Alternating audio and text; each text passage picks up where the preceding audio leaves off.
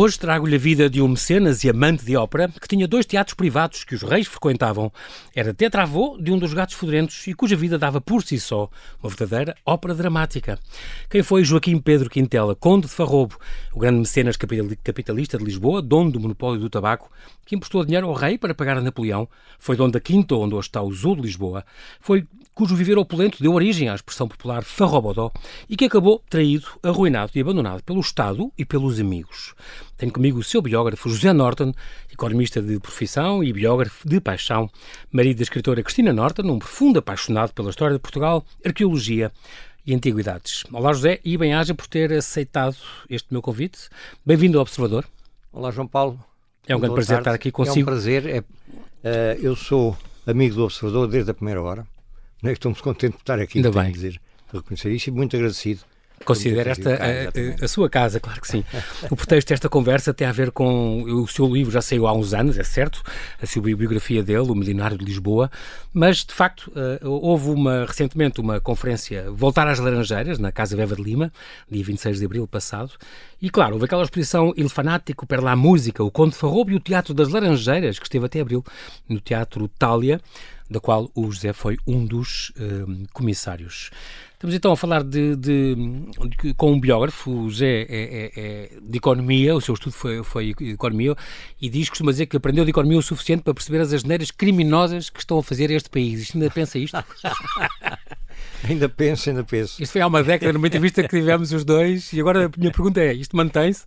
Ah, mantém-se, mantém-se. Infelizmente, Infelizmente não é? também, eh, e a economia é tão, é tão invulgar como ciência, que dá para, para dizer as duas coisas para os dois lados. De maneira que são de uma fração dizem que os outros estão a fazer a geneira e nós dizemos que eles estão a fazer a geneira. Enfim, Exatamente. é uma luta que nunca mais acabará, infelizmente, porque era bom que se acertasse um caminho. Exatamente. Comum. Desde há muito tempo faz falta a Portugal haver um, grande entendimento nós. entre as grandes entre as grandes forças. É Mas não é isso que nos estás aqui, não é? É verdade. Estava-me estava a perguntar. É mais a parte da história que tu, como é que nasceu esse seu interesse? Eu sei que, que gostava muito, a arqueologia era um hobby, ainda há pouco tempo, aliás, teve a escavar, numa, uns amigos convidaram-me para, para umas escavações em Vila Franca de Xira uh, uh, e que chegou, chegou a esburacar as paredes da sua casa, da sua casa antiga, é, é verdade? verdade? Quando, oh, há muitos anos. quando via na Alamés Lenhas Torres, uma espécie de um, uma casa apalaçada, foi, uhum. foi comprei ferramentas e tudo e andei ali a, a fazer calos nas mãos Lá está para não encontrar nada, mas quer dizer, o prazer interno era, era o. Claro, a Casa dos Nortons, sei muito bem, ali a meio, a meio, do, a meio da Alameda, sei muito bem qual é. Exatamente. exatamente. mas também já descobriu coisas de ouro e, e ah, sim, machados tenho, da da Pedra. Tenho, tenho, participado, agora já não, agora já, estou, já não estou cuidado de participar em quase coisa nenhuma. Mas participei em muitas escavações com, com arqueólogos uh, profissionais, alguns dos quais meus amigos, outros já se foram desta para melhor coitados, guardo dele uma grande recordação. Boa memória. E tenho ainda, graças a Deus, uma série de amigos ligados à arqueologia, nem que a certa altura, quando for preciso, posso ir fazer o gosto ao dedo e ainda vou a claro, uma escavação, claro. mas que não seja só para ver. E tem um, um, uh, a tua primeira escavação, tinha aqui a, a, referência que tinha sido no alto de uma serra no Minho, onde ia, ia morrendo de calor. no dia de agosto, uma coisa tremenda. Salvou-me o facto de como as, as povoações procuravam sempre um sítio que fosse onde fosse possível viver, no meio daquele calor horrível, havia uma pequena, uma pequena nascente de água por baixo ah, do Penedo, de maneira que passámos a maior parte, eu e um sobrinho meu, coitado, passámos a maior parte a do dia ali de baixo. Claro, para refrescar. E também tem, entre os tesouros que tem, além da Cristina, maravilhosa Cristina Norton, tem livros tão bons, tem um vaso grego do século VII, é verdade, teve um presente muito valioso, muito bom. Foi, sim, senhor, como, é, como é que João Paulo se lembra disso? Foi uma, foi uma tia, é um, um foi uma tia por, por afinidade uh, que me ofereceu, e há de ir um dia para a minha filha, para a minha filha Margarida. A Mariana. Margarida. É, a minha filha Margarida, porque veio, okay. veio desse lado, do lado do meu primeiro casamento. Okay. E é, é para aí que vai, digamos assim, voltar. Esta... Uh, e para ela, para os filhos dela, para os meus netos, etc. Escavações hoje só nos arquivos. Escavações agora, é verdade, só nos arquivos, só nos arquivos. Em busca de personagem, personagens escondidas. Uh, uh, costumo dizer que é um vampiro de, de, das suas ficções, é um vampiro, de, uma pessoa que vai, vai procurar aquelas pessoas mais esquecidas, mas que são é, importantes, não, não as pessoas não sonham. E, e procurar as coisas mais recônditas, mesmo que nos digam o contrário. Não há nada, não encontras nada disso e tal.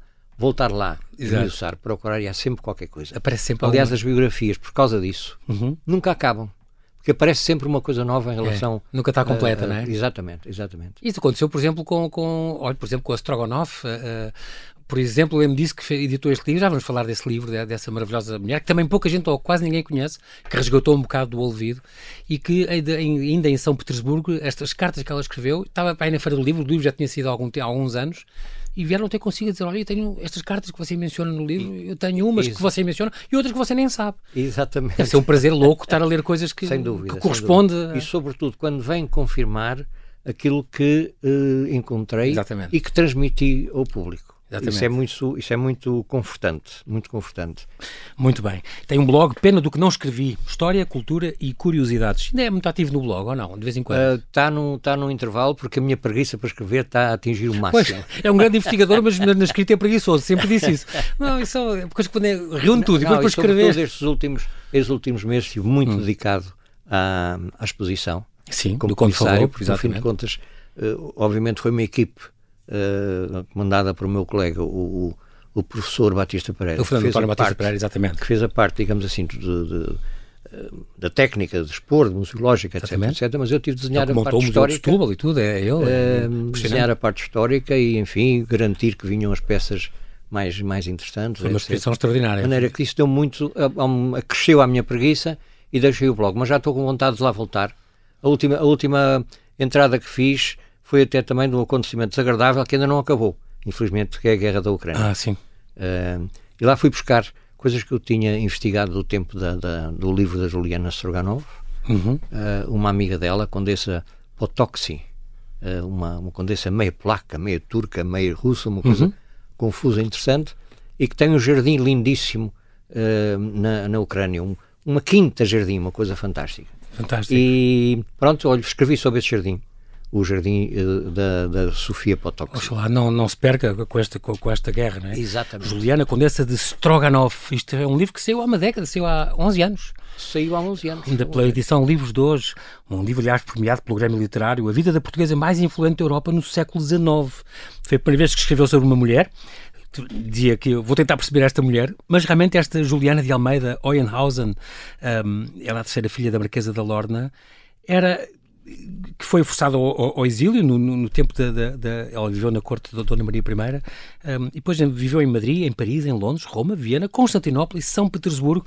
Privava com a Rainha Vitória, com, com o Imperador da Alemanha, com os czares uh, Nicolau I, Alexandre II. Uma mulher extraordinária. Com, extraordinária com... Por, por, essa, por essas circunstâncias e ela própria, pelas suas qualidades, extremamente culta e ao mesmo tempo com um espírito muito independente, o que levou a certa altura a abandonar o marido e seguir viagem com o ah, Stroganov. Uh, Encontraram-se primeiro em, em, em, Madrid, onde ambos estavam. Ela estava como embaixatriz, mulher de embaixador, e ele estava como embaixador da Rússia. Okay. Devem ter começado a catrapiscar-se por essa um altura. outro, exatamente. De maneira que. Pois ela acompanhou. Quando, quando tiveram saído de Portugal, porque o marido colaborou abertamente com o Junot, uhum. uh, acabaram por se encontrar outra vez em Paris. E aí foi o, o digamos o caminho, que, o caminho que elas abriram, abriram os comportas ao amor. Exatamente. Foi esta que então na Feira do Livro de há 10 anos, em 2012, foi, um colecionador veio mostrar as cartas. É, é impressionante, duas cartas acaba, da Condessa. Não acaba, a cada passo vou ver coisas novas. Uh, e nomeadamente através da internet tem agora esta facilidade da gente até é. procurar coisas numa língua que não conhece. Exatamente. Eu faço traduzir, buscas, exatamente. exatamente, faço buscas em russo e depois arranja alguém que me traduza aquilo. O Zé tem, tem livros uh, que saíram na Rússia. Este, não sei se este o, saiu. O, o, o, último Tavra foi publicado na Rússia. O último Tavra em que o último foi, conseguiu, foi conseguiu esse, esse, esse, feito que é extraordinário. E também já agora uh, percebemos, pela, pela, através do seu blog e deste livro, a verdadeira história do Buff Stroganov. E nós aprendemos, não, é nada, não tem nada a ver com velhinhos desdentados, essa coisa dos livros Stroganov. Não, não, foi... E do Peru, nada disto. Não, foi um Stroganov já do que ainda estava vivo no princípio do século XX, portanto, uhum. 18, 1900 e pouco, uhum. que praticamente vivia em Paris e tinha por conta um restaurante muito famoso, escapa-me agora, o Café de Paris, se não me engano. Okay. Onde ele, a certa altura, levou a receita que, que fazia um cozinheiro tradicional dos Stroganov. Porque eles tinham este concurso, a, as famílias levavam, em São Petersburgo levavam receitas e ele inovou, o chefe da casa deles, digamos assim, exatamente. inovou com estes livros extraordinários, realmente.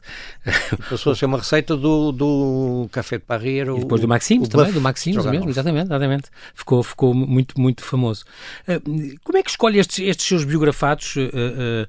Porque, porque o Zé, o Zé Norton continua com muitas pesquisas começadas, tem muitas. Tenho, tenho muitas pesquisas começadas. Porque tenho às agora... vezes está a fazer uma coisa o Pinamanique e depois de repente apareceu é, o Milionário de Lisboa e desviou para... Eu agora de repente não sei porque tenho outro. O melhor eu sei porque. Sei porque uma pessoa da família me, uh, deu uma, cópias de uma quantidade de cartas okay. uh, de uma senhora francesa que casou com um português no princípio do século XIX. Uhum. Uh, Esta está no seu âmbito, está no seu âmbito. Exatamente, é. exatamente. A senhora é fantástica, porque a senhora ainda é parente, ainda é eventualmente uh, bisneta do Luís XIV. Ah, obviamente pelo, pelo, pelo, por, um, por, um, filho natural, não é? Uhum. E tem uma história rocambolesca, tanto ela como o pai, uma coisa extraordinária. De maneira que talvez isso me faça vencer a preguiça e, Exato, e, e voltar, à escrita outra vez. A, a, puxar, já não do lápis, já não sei escrever.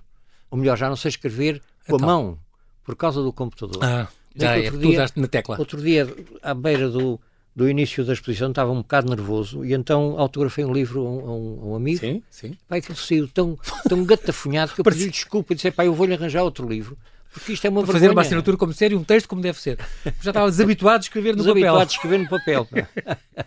Falávamos da Cristina. A Cristina que, que a sua mulher que foi louvada. Tem aquele livro, primeiro, que eu adoro, o Guardião de Livros. É um dos livros para mim preferidos.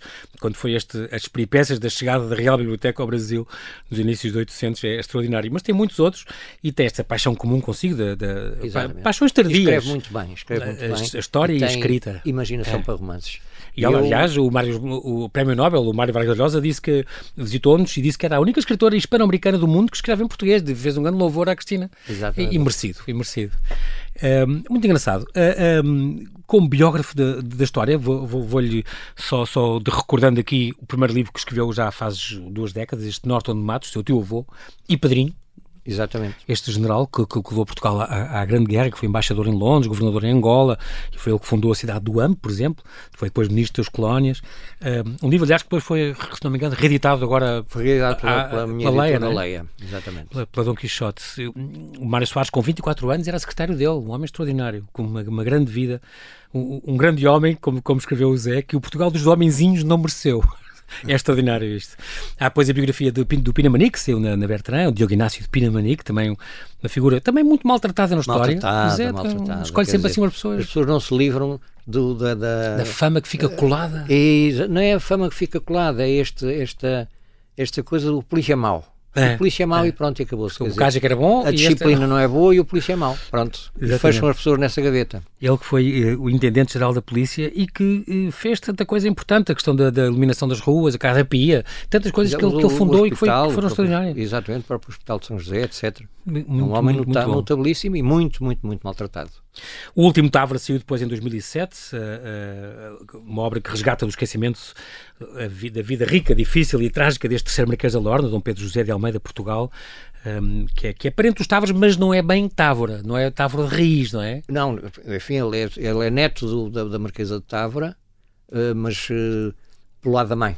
Sim, sim. Ele representa Filha materna, outro Exato. Aliás, o, o Fernando Mascarenhas Uh, Marquês de Fronteira, sim, Uh, como é que se chama? Lancei o livro no, no Palácio de Fronteira, Fronteira, e o Fernando Mascarenhas disse: o último Távora não está certo. Eu, eu concordei que não estava certo, mas obviamente que teve um impacto, digamos assim. Pois porque ele é lá também, ele é assim. Uh, o nome ficou muito, foi muito, claro, foi claro. muito marcante. E, e, fala muito daquela, daquela de, de, todo aquele processo, não é? Muito importante. Ele foi o último neto dos Marqueses a ficar em liberdade, uma vida também incrível, que levou três anos de, de, de pesquisa, é uma coisa entre o ensaio e o romance histórico também. Uh, ah, um, ele tinha quatro anos quando os avós, os Marqueses de Trava, foram trucidados às ordens do Marquês. Sim, sim, uh, é sobretudo a história. A história era um estrangeirado, um estrangeirado, era um homem muito curioso na altura e muito aberto, com horizontes largos. Sem dúvida. Eu, era eu, muito vulgar na altura também. Uh, é um livro colado à história. E foi uhum. uma, uma história muito intensa nessa altura em Portugal, aqueles primeiros anos do século XIX, que acabam, digamos assim, para o Marquês, para o Marquês da Lorna, acabam na, na campanha da Rússia, mas para Portugal foram anos agitadíssimos, com uhum. mudanças de governo, com lutas entre as fações, uh, os que eram mais pró-franceses, os que eram mais pró-ingleses, etc. E no meio disso tudo, a Lorna lá foi fazendo parte da sua vida, uh, sofrendo altos e baixos uh, que terminaram, no fim de contas, com a sua morte na campanha da Rússia. Este, este testamento político é as memórias dele? Que é outra coisa que é um depois, no ano a seguir? É sobre um documento que está no Arquivo Distrital de Braga, okay. do conde do uh, António Azevedo. Que era Marquês da Ordem, ele? Não, o António Azevedo não. O António Azevedo era um, o ministro de Dom João VI, okay. que morreu no Brasil, e o arquivo dele está na Unif da no Arquivo uh, Municipal de, de, Braga. E lá está um documento que é atribuído ao Marquês da Lorna, que okay. é um documento político, uhum. uh, que eu chamei de testamento político, porque no fim de contas, se é dele, tal como eu penso, uhum. ali está o pensamento dele, um pensamento ao mesmo tempo conservador, pelo papel que ele destinava aos nobres, uhum. mas de uma visão de futuro em relação à organização do Estado e do Exército. E aí também neste livro que vem, e nós já vamos falar disso já a seguir, ao pequeno intervalo temos que fazer, a questão da Guerra das Laranjas, e esta, esta é aqui que fala da importância do, do aí, aí na altura do Quintela e, e, e Exatamente, já havia e do já Bandeira. Os Quintelas, já os Quintelas. Vamos, vamos já falar disso. Para já, para já, nós temos que fazer aqui um brevíssimo intervalo, José Norton, e já voltamos à conversa. Até já.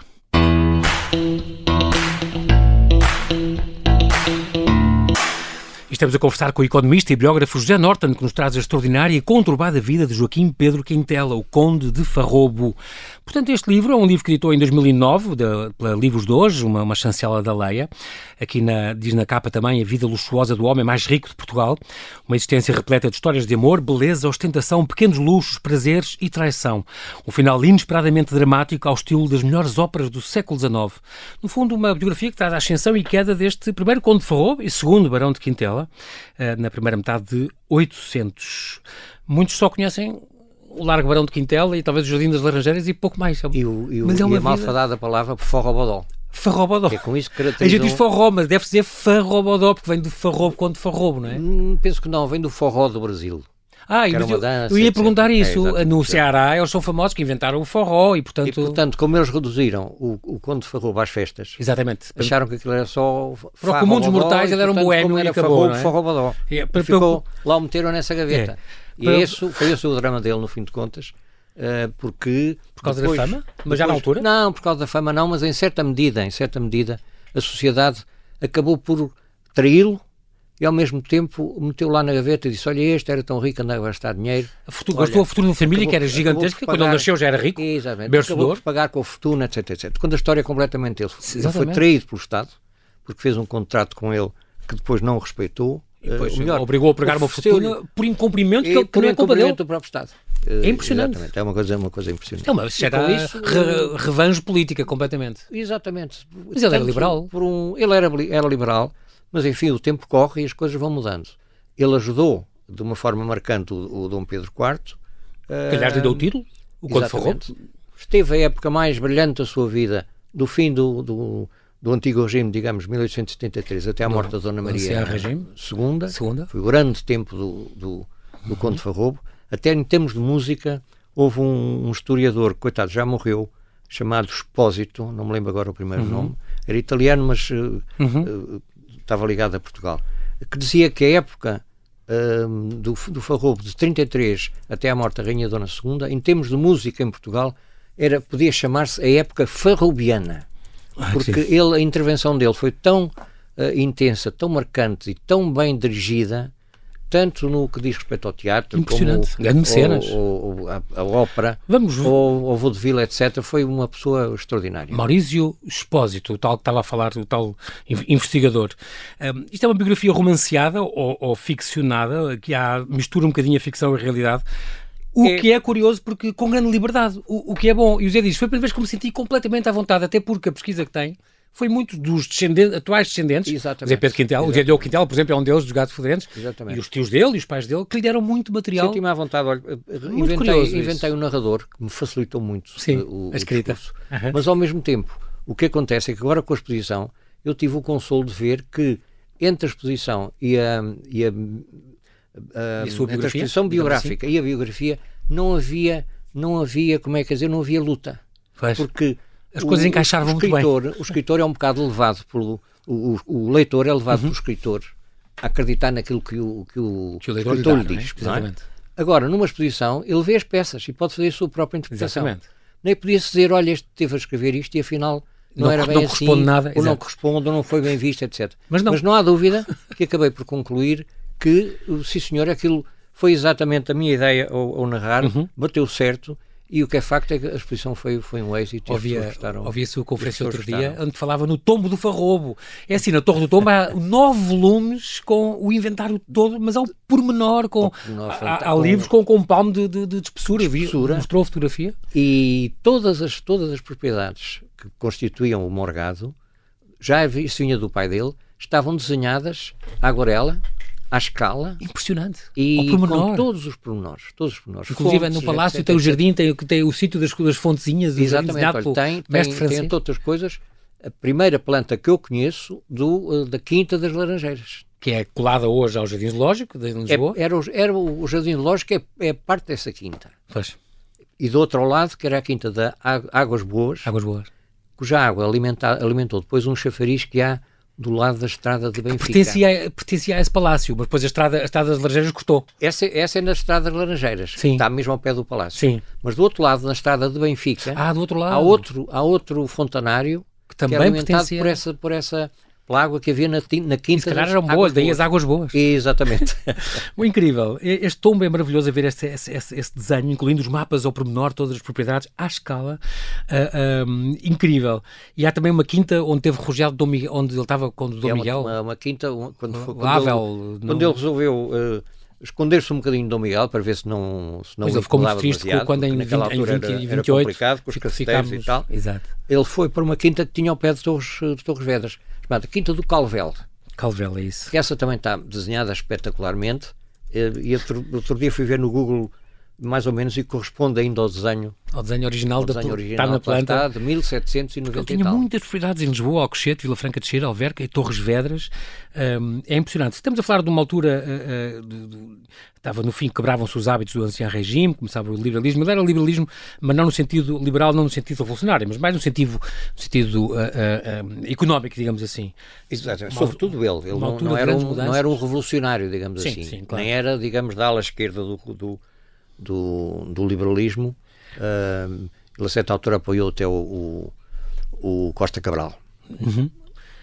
Estamos em 1801, portanto, no, ao virar do século, quando ele nasce, no quando Palácio Quintela, ali na Rua do Alecrim, onde depois teve o Iado e o Palácio de Pombal. É aquele, hoje chama-se Palácio do Chiado, acho que não. Palácio, Palácio do Chiado, bem podia chamar-se o Palácio Quintela, que era o que Exatamente, era, é? mesmo à frente do largo. Exatamente. exatamente. Um, o pai dele já tinha uma fortuna considerável, vem dos tios, não é? Mas o pai, o pai já vem, tinha sido banqueiro da coroa. É uma fortuna, uma fortuna que vem do tempo do Marquês de Pombal. E tinha o monopólio do tabaco comércio, e dos comércio diamantes. do Brasil, etc. Com, ligado a todos estes negócios em que o Estado não administrava diretamente e dava a um conjunto de comerciantes Isso chamados vulgar, homens de negócio. Era, era vulgar a fazer isto, não, era, não aconteceu com o Monteiro Milhões, dos milhões e já algumas pessoas tinham alguns já, monopólios. Exatamente, mas mesmo antes do, o, o Marquês de Pombal favorece até essa situação, juntavam-se grupos de comerciantes barra capitalistas. Empresários, quem, e no fundo empresários, investidores. Exatamente, a quem eram entregues o, a administração desses monopólios contra uma renda. Não é que eram os diamantes, era o, o, o tabaco? O, as madeiras preciosas do Brasil, okay. o tabaco, o sabão, a pólvora, uh, tudo Várias famílias coisa, tinham tudo tinham e mais que era monopólio do Estado. O Estado entregava a administração. Ele tinha o tabaco, concretamente, e acho que pagava 12 mil tabaco, por, o tabaco por ano, era o mais que era uma fortuna. O tabaco era o mais importante. E como viu... Era o que rendia mais? O, o, tabaco, era, era, tirando os diamantes, era o que rendia mais. Só que os diamantes era diferente. Os diamantes... Uh, era de um tal bandeira. Uma, exatamente. O, bandeira também, mas era, era este. Era Outro este capitalista também, como ele, também. Mas só que os diamantes era uma coisa mais especializada, não era vendido ao retalho. Okay. Faziam-se negócios muito grandes com os lapidadores de, ah, de, de Amsterdão, de Amsterdão e de... Londres, através dos banqueiros, que eles Pronto, tinham grandes banqueiros. Uh, Fazia-se esse, esse negócio. Tinha o tabaco era, era, transmitia um poder extraordinário, porque para não haver contrabando tinha uma espécie de exército interno. Ok. E, portanto, eles tinham ramificações por todo o Portugal, mas que a certa okay. altura serviam-se do contato do tabaco como uma rede bancária queria-se fazer um pagamento em fornos de algodres, dava-se o dinheiro aqui ao, ao, contrato, o contrato pagava em fornos de algodres, ou vice-versa. Exatamente. Ah, era, okay. Além do negócio propriamente dito do, do, era todo um esquema do montado. comércio, havia uma rede financeira com base naquilo. Ok, incrível. Família rica, os Quintelas, do tempo do Marquês de Pombal, tinha estes três tios, um comerciante, o desembargador, o Luís Rebelo, e o padre, um padre, uh, Bartolomeu, Exatamente. deixaram uma fortuna descomunável ao pai dele, e ele, muito novo, entrou na posse de uma enorme fortuna do pai e a administração do Morgado de Farrobo, portanto, um, o Morgadio do, do Farrobo. Ele herdou esta fortuna grande, um, 1.200 contos anuais, era, era eh, a renda que ele tinha que pagar ao Estado com este monopólio. Um, é muito curioso. Ele tinha, além do monopólio do tabaco, por 12 anos, tinha, esta é época de ouro, de ouro farrobiano, no tempo de Dona Maria II, tinha empresa vidreira na Marinha Grande. Tinha, estava a Marinha Grande, tinha uma fábrica de produtos químicos na, na Verdelha, de, de ácido sulfúrico e, uhum. e soda. Uh, tinha um Sedas. banco fundou um banco nos anos 40. Um banco, exatamente, um banco, a União Comercial. Uh, Tornou-se maioritário na Companhia de Seguros Bonança, okay. que, que, sobreviveu até ao século XXI. Pois foi. Exatamente. Uh, tinha, Sedas, tinha em Vila minas Franca, de carvão na Figueira da Foz e em São Pedro, São Pedro, São Pedro do Sul. Do, São Pedro da Cova, Cova exatamente. exatamente. Exato. E, enfim... Sal, as, as marinhas tinha de sal. as marinhas de sal, que já lhe, vinham do, já lhe vinham do pai. A Companhia do Gás, que ele fundou. Companhia do Gás, portanto, ele estava ligado, era um grupo... Era um grupo, um grupo, grupo económico, gigante, como diríamos hoje, não é? Agora, reduzir este homem ao Forro Bodó é, é, é triste. Pena, sim, é triste sim. e demonstra é um país que não merecia, no fim de contas. Claro que sim, claro que sim. Além de que ele foi promotor de grandes obras da, da Barra da Figueira da Foz e da Ponte do Douro e, e, e do, do, financiou São Carlos, os caminhos de ferro do norte e do leste, que também tem a ver com ele. Era um homem extraordinário, com uma visão de negócios incrível. Uh, uh, e depois acabou quase na ruína, com, enganado pelo Estado também. Uh, perdeu muito património. Ele, ele tem estes casamentos, e, e há, há, aqui um casamento com a filha do Conde da Cunha, Dona Mariana Sousa Olstein. Ele não chegou a casar. Não. Porque foi proibido, ele queria ou não? Ele, não, ele não queria casar com ela. Ele, ah, ele queria casar. Mas era um casamento arranjado? Queria casar com a mulher com quem casou, com a Carlota. Com a Carlota Lodi, Lodi filha do Mariana... empresário do, do São Carlos. Quem queria Lodi. que ele casasse foi primeiro o pai, mas a certa altura deve ter mudado de opinião. Okay. Mas a irmã que casou com o, com, o Conde da Cunha, essa queria impor-lhe esse casamento, o casamento ah, cruzado, okay. que era para, no fim de contas, aquela fortuna que estava na mão de um herdeiro de 16 anos, aquilo passava para a família da Cunha e era uma festa, não é? Foi, maneira, mas ele não quis. Maneira que eu pôs e aquilo foi zangados, a partir disso. zangados e foi complicado, foi complicado porque a certa altura eles recorreram à polícia e ao patriarcado, etc. Okay. E a, a, jovem noiva uhum. acabou a certa altura presa no presa uh, internada, como se dizia na altura, no convento de Rilhafoles. Aqui é foi um hospital psiquiátrico? Depois foi um o primeiro? hospital psiquiátrico, onde se, onde se recolhiam as pessoas que tinham aqueles comportamentos mais uh, desviantes em relação sim, à sociedade. Sim. Desviantes, é claro, achavam eles, não é? Então foi essa Mariana Sousa Olstein que acabou presa? Não, não, não, não. Essa, ui, essa então. outra Mariana Sousa Olstein. Esta é Mariana Carlota Lodi. Ah, essa é que acabou uh, internada, digamos internada, assim? Mas não acabou, pois casou com ele. Ah, pois. é extraordinário. Um, um, namoro acidentado, como José, José escreve no livro. Exatamente. De quem teve sete filhos, a Joaquim, a Carlota, a Madalena, o Joaquim Pedro, a, que herdou o título depois. Exatamente. A Mariana Hortência, a Palmira e o Francisco Jaime. Muito bem. O segundo casamento, mais velho, porque ele enviou, entretanto, ou ela. Enviou, enviou. Pronto. Casou então com esta atriz com francesa, Marie exatamente. Madeleine Pignot. Exatamente. Teve descendência disso tudo. A família Quintel é uma família enorme. Um casamento ainda. oculto. E quero dizer que ficaram encantados também com a exposição porque gostaram, gostaram no fim de contas de ver uh, exposto uh, de uma forma, como é que é dizer, honrosa a memória do, dos fundadores. E, da, e, há outra da, coisa da boa nele, que, que, também refere no seu livro, que ele era um pai próximo. Exatamente. Isso é muito curioso, porque não era muito vulgar na altura. Pois não. Era um pai próximo, inovou, acompanhava a educação dos filhos. Ele nasceu num tempo de mudança e ele próprio contribuiu, e... contribuiu para a mudança e abriu a sociedade. Abriu os hábitos da sociedade. Por exemplo, à música. À música. Fez aquele teatro. Uh, teatro exatamente. Ele levou o estatuto dos músicos, uh, privando com eles, convidando-os. Uh, enfim. Já, já um quando tinha estado no São Carlos, também responsável por essa programação, digamos assim, tinha convidado sim, sim. muitos, muitos cantores líricos famosos e músicos. Exatamente, exatamente. E depois nos teatros dele, imenso. Claro. Sim, olha, e, no, e, mais do que isso, é uma história que outro dia contei. No, ele tinha uma casa, uma palaçada, um palácio de campo, ali ao pé de Vila Franca. Sim e deu lá uma grande festa Verdade, nos, nos anos 40 mas, e só em Manada cantou uma grande, uma grande cantora italiana, a Boca Badati, fantástica, uma soprano fantástica, uhum. como cantou também um Felice Varese, que veio a ser um dos grandes intérpretes de Verdi europeu, a nível europeu. Uh, maneira que é extraordinário. Agora a gente pensa num, num palácio ali ao pé de, de, de, de, Vila Franca, que a gente não imagina. Está arruinado, em meio ruínas, é? etc, Sim. etc que se pudesse ter passado um espetáculo Incrível. dessa qualidade. Essa Quinta do Farrobo, em Vila Franca, terras do Palácio do Pai. Aliás, o Conde de Farrobo, o título de Dom Pedro vem, vem por causa dessa propriedade. Um, ele, em 1840, estava a contar ao Zé que ele deu esta festa, uma festa incrível, de quatro, que durou quatro dias, uh, que tem um diário do que aconteceu naquela festa. As pessoas depois até foram de vapor. Exatamente. Do Terreiro do Passo até lá, depois de carros de cavalos até é, é, incrível esta história. Onde, onde, ele tocou, havia um teatro privado com 80 lugares, caçadas, jogos, banquetes, fogos de artifício, uma orquestra permanente, onde se, onde se cantou esta Cinderela é. do, do, do, do Rossini. Tudo isso, tudo isso é maravilhoso, é maravilhoso para um biógrafo. E ele entrou, ele entrou na, na ópera, ele cantava também. Cantou também, mas digo eu, é, é maravilhoso nós conseguirmos estar à vontade e dominar esses acontecimentos todos e passá-los para o papel. Uh, é de uma, de uma riqueza, hein? De um, para o próprio autor uhum. extraordinária. Essa festa ficou-me gravada, até por isso que existe o diário, onde ele diz quem as pessoas que estiveram. Incrível. Descrição, o Homem da Garrett, por exemplo? chegou o Garrett, exatamente. Todos Janota, etc. A gente está logo, logo a imaginar. Políticos, é? pintores, cantores líricos, deputados. Exatamente. Ele próprio foi deputado, ele era o par do reino, ele era cavaleiro. Exatamente, exatamente. Foi não... deputado na, na, na, quando foi o primeiro parlamento, ainda nos anos 20, hum. e depois foi par do reino então, uh, em 1820. em 33. Sim. Era um homem que não, não, não, não, esquecia das suas responsabilidades, impressionante.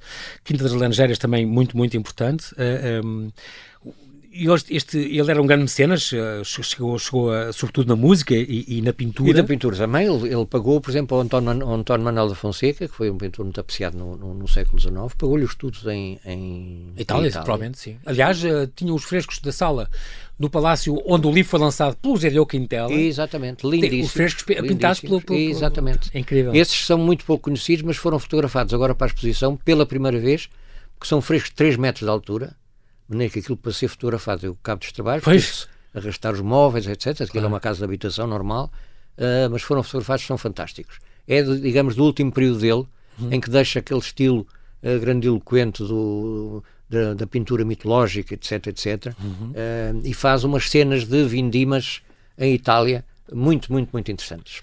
Este Teatro Tália, portanto, era um antigo teatro das Laranjeiras, feito em 1820. Um, este nome de Itália é uma coisa mais recente, é uma coisa que é, eu acho que vem, acho bem do facto de ele, a certa altura, ter sido sócio de um clube que se fundou também no século XIX, chamado Clube, uh, clube Itália, ou qualquer coisa assim, ligado uhum. ao teatro e à, e à, e à poesia. Sim. De maneira que, se calhar, por causa disso, os comentadores, digamos assim, as, as pessoas que escreviam no, no, nos jornais, as crónicas, Exatamente. etc., inventaram essa história do teatro do Itália, Teatro Itália. É uma da, uma o nome de uma de deusa Exatamente. ligada, a deusa das flores, ao teatro. A que traz as flores, é, é, é isso. Diz que a primeira referência aparece aqui em 1898, por Pinto de Carvalho. Este teatro muito bonito, que foi depois recuperado pelo, pelo, há, há muito pouco tempo, teve um grande incêndio em 862, um, causado por um soldador, um acidente, que só a fachada ficou de pé e agora, em boa hora, foi, foi recuperado pelo Gonçalo Birno, no ateliê de Gonçalo Birno, um, um, e onde, mas onde os reis iam assistir a óperas entre, entre 25, 1825 e 60, 25 óperas ali com os melhores cantores. E, e, ali estreou-se e, e, teatros, o, o Frei Luís Souza estreou-se lá. Exatamente, teatro, o espetáculo de música, eh, variadíssimos. Enfim, foi, foi como é que é dizer, era um teatro como outro qualquer, onde uhum. ele convidava, até deu espetáculos de beneficência. Uh, em que se organizavam transportes de Lisboa, naquelas carruagens.